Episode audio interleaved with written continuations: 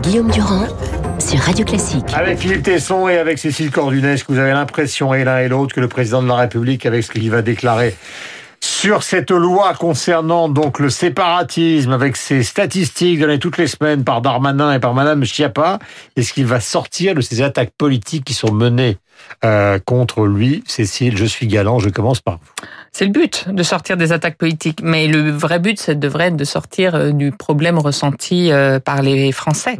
Euh, donc, à mon avis, il cherche là encore le bon curseur entre montrer politiquement par des mots, par des gestes qui se veulent forts, euh, qu'il il se saisit du sujet. Vous vous souvenez l'année dernière, il a fait sa rentrée euh, politique de septembre sur l'immigration. On devait revoir en, en, enfin, il avait décidé d'attaquer très fort. Et après, il y a eu une montée au créneau de la gauche de son mouvement et au bout du compte, on a, on a atterri à une loi où il y avait pas grand chose, extrêmement consensuel. Est-ce qu'on est parti sur un même processus ou est-ce mais là, que c'est ça pas va possible. On est à deux ans des présidentielles. Il y a Marine Le Pen qui court derrière. Il y a Xavier Oui, Bertrand qui parle oui. d'orange Ouais, mécanique. tout à euh, fait. Politiquement, est il a plus- vu qu'il y est- avait un vrai sujet. Mais quand est-ce que ça va se traduire dans les faits pour les Français? Est-ce qu'en Hum. deux ans, il peut changer la donne et améliorer le quotidien des Français, enfin de certains Français qui souffrent vraiment de ces sujets euh, Vous d'insécurité avez un doute. Ben, je pose la question. Vous avez un doute. Euh, Philippe, vous avez l'oreille absolue. Voici Gérald Darmanin sur BFM. C'est une sorte de compositeur un peu particulier. Je pense pas que la France soit sauvage. Je pense qu'une certaine partie de la société connaît ce qu'on appelle l'ensauvagement. Ensuite, ces mots, c'est intéressant, mais les actions sont encore plus intéressantes. Madame Le Pen, c'est l'irresponsabilité faite femme. Qu'a-t-elle fait concrètement? Madame Le Pen, elle vit des problèmes. Donc elle a aucune envie que ces problèmes se résolvent. Voilà, c'est la bataille qui existe entre la droite classique, euh, le pouvoir, et Marine Le Pen qui a tapé extrêmement fort euh, hier. Qui va l'emporter dans ce domaine Celle qui a toujours dit ça ou ceux qui finalement emploient les mots qui furent les siens? Ils en touchent de toute façon. Ah, attendez, je, je reviens parce que les deux problèmes se lient à ce que la question que vous posiez à, à Cécile d'entrée de jeu. Le but, on a compris maintenant le but de, de Macron. Enfin, moi, je l'ai compris en tout cas. J'ai eu des illusions. J'en ai encore d'ailleurs quelques-unes. Ou alors, euh, j'ai eu une, une vision assez lucide de, ses, de son ambition, mais je l'ai tempérée par des sentiments. C'est vrai, c'est drôle, d'ailleurs, la relation qu'on a avec un homme politique, notamment quand il se fait élire président de la République. On passe par des phases. On ne peut jamais être totalement contre, on ne peut jamais non plus être totalement pour. Voilà, c'est ma conclusion. vous êtes en train de tourner autour du pot. Mais, bah, fait- attendez, j'arrive, j'arrive. Le but de Macron, il est tout à fait simple. Maintenant, il est tout, il est révélé, il est public, il est quasiment obscène. Macron veut tout simplement faire deux mandats et peu importe le reste. Il n'y a plus que ça. D'ailleurs, tout le monde le dit. Hein, je pense que tous les gens l'ont à peu près l'ont à peu près compris. Alors, peu importe ce qui va se passer sur le plan politique, dans la, dans la conception noble de la politique, on va assister pendant les deux ans qui viennent, un an et demi à deux, à deux ans, à une, à une Donc tout ce remue-ménage Voilà. est un instrument Exact. d'un deuxième mandat Exactement. souhaité. Alors, écoutez, fr- franchement, Ah. Le Pen, c'est fini depuis longtemps. On a tout compris. On a compris. Et aujourd'hui, il y a comme, c'est très très drôle. Ce qui se passe entre deux, ça m'a fait penser à ça. C'est vraiment un, un happening, une chose qui était comme convenue entre eux. Ils avaient même peut-être daté cette occurrence. Ils se, le même jour, ils parlent de la même chose. C'est absolument extraordinaire. C'est fantastique. Ils se nourrissent l'un de l'autre. Et ils vont recommencer pendant deux ans, ça va être ça. En tout domaine, notamment la sécurité. Est-ce que Et, vous et considérez rien ne va changer. Est-ce que vous considérez, Cécile, puisque c'est une question que je à Yannick Jadot tout à l'heure, étant donné les résultats récents, bon, les Républicains, ils ont eu déjà un coup dans la tête avec l'histoire d'Estrosi, et là, le coup de Barouin avec la Morgan Stanley, Mm. c'est le deuxième coup, puisque c'est dit, c'est pas dit, mais tout le monde pense que c'est vrai. Donc, est-ce que vous croyez, contrairement, contrairement à Philippe, qu'une troisième voie euh, va sortir sur le plan politique, euh, la gauche va se réorganiser, euh, ou c'est Mélenchon qui va y retourner, comme c'était le cas la dernière fois Alors, je pense que le, le- la droite, c'est pas mort complètement. Il peut encore y avoir un candidat, un Xavier Bertrand, par exemple, qui arrive à incarner une troisième voie, comme vous dites. Mais c'est vrai que l'espace le plus grand, il est à gauche. Sauf que là, c'est le contraire des républicains. Euh, Républicains, c'est la peau de chagrin. Là, c'est l'accumulation euh, des, des Et puis tous les uns contre les autres. Et hein. tous les uns euh, contre les autres. Euh, On voit bien que Mélenchon ne renonce à rien sur euh, euh, la gauche de la gauche. Et puis euh, le PS, Yannick Jadot, les Verts se cherchent pour, mais aujourd'hui se sont plutôt en compétition pour essayer d'occuper le créneau. Donc Mhm. tant que c'est parcellaire comme ça, que c'est il y a une archipélisation de la gauche, il y a un boulevard politique à Emmanuel Macron. Boulevard politique, il utilise sur le plan de la sécurité. Alors, ce qui est évidemment curieux dans le domaine des intellectuels qui s'intéressent à ces questions de sécurité, vous lisez dans le Figaro des chiffres donnés par euh, Alain Boer avec l'un de ses collègues qui montrent, alors c'est très compliqué, on va pas le détail, mais qu'en gros, en termes d'homicides, euh, incontestablement, les chiffres montent. Euh, parce qu'on tient compte des tentatives, tentatives d'homicide, voilà. euh, plus que les homicides eux-mêmes.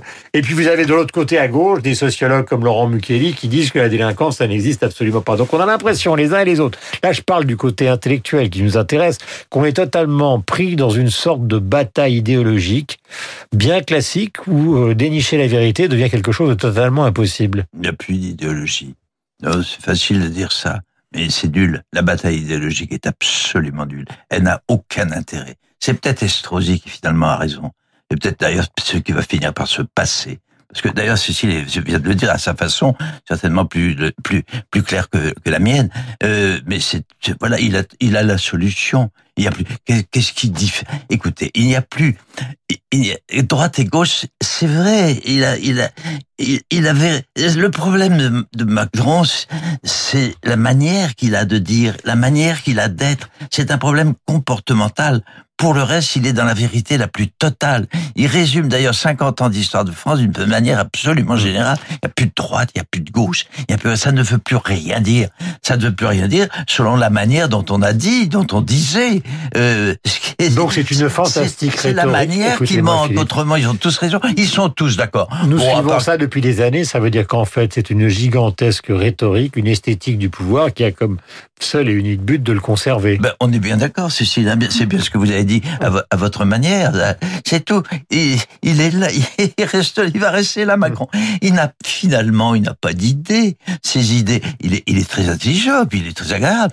Mais c'est une bouillie. Ses idées. C'est une bouillie historique. J'adore les formules C'est une Je résume pour les auditeurs de Radio Classique. Une ratative Nicolas Sarkozy est un type formidable, mais c'est un psychopathe. Un. Ça a été pendant le début de Radio Classique.